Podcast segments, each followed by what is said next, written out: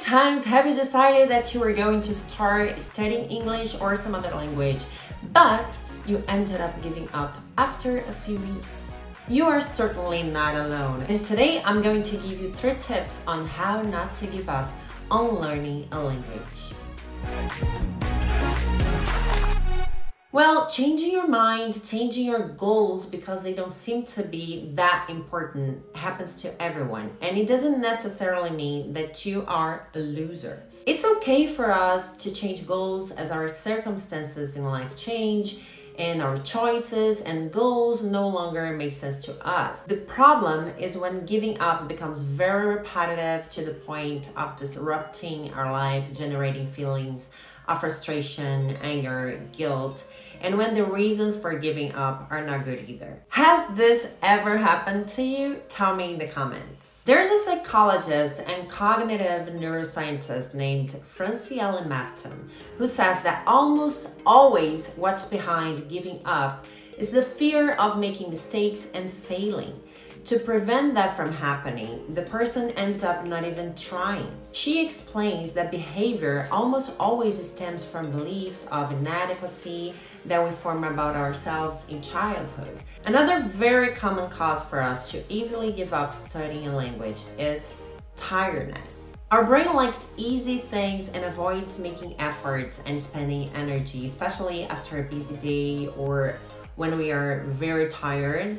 And then what happens is that we end up procrastinating or giving up on something that was planned for the day. But calm down, all is not lost. There is a way to change that, and I am going to talk about how you can change that in your mind and in your behavior. Well, the first tip is you need to be positive. And believe me, this is not pure mysticism. The power of negative sentences as well as positive sentences is scientifically proven.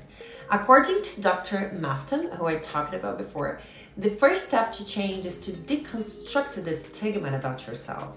That is, stop repeating phrases like, I always give up on things, or I'm not even going to start because I know I'm going to give up. It's impossible for me to learn English. English is very difficult for me.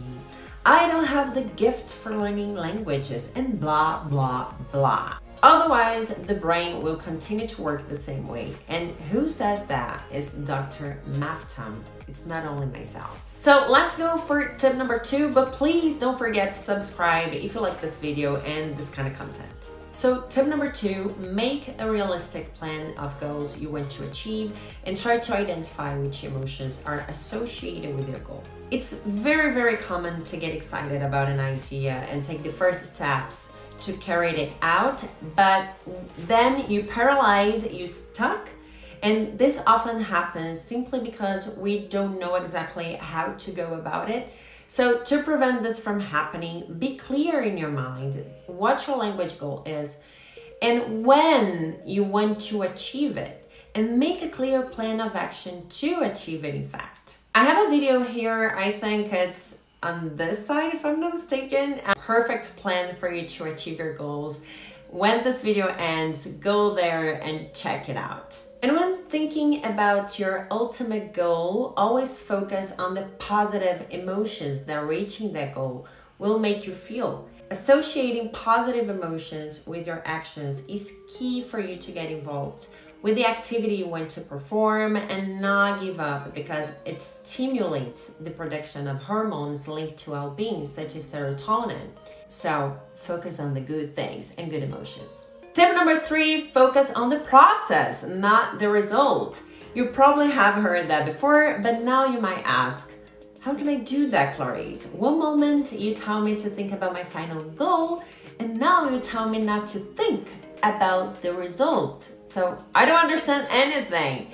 Take it easy, I'll explain. The person who tends to give up on things too quickly is the person who avoids making mistakes at all costs. And people like that with a fixed mindset need quick rewards to engage in an activity or process. And who says that is Dr. Mafton, one more time, whom I've mentioned before. So the risk of giving up is high when, for example, you think that the first class of the English course was not very good or that the class was very difficult. If the person gives up in the face of difficulties, the face of challenges, they will not even want to give the chance to enjoy the process and see if it really works. The person will be already saying, That's it, this is not good for me, and just simply gives up. So, what I mean when I say to focus on the process and not the result is that you need to be present at every step of the process. Give your best, have fun, celebrate the small achievements along the way, and be persistent. If you manage to learn and you already know how to speak, for example, three sentences in the language you're learning, focus on that and celebrate how much you have learned so far. Take a risk, laugh at your mistakes, face everything as a big joke, a reason to have fun, and don't keep thinking about the time it will take for you to learn or to think that if it's too difficult like this today, let alone when the level gets higher.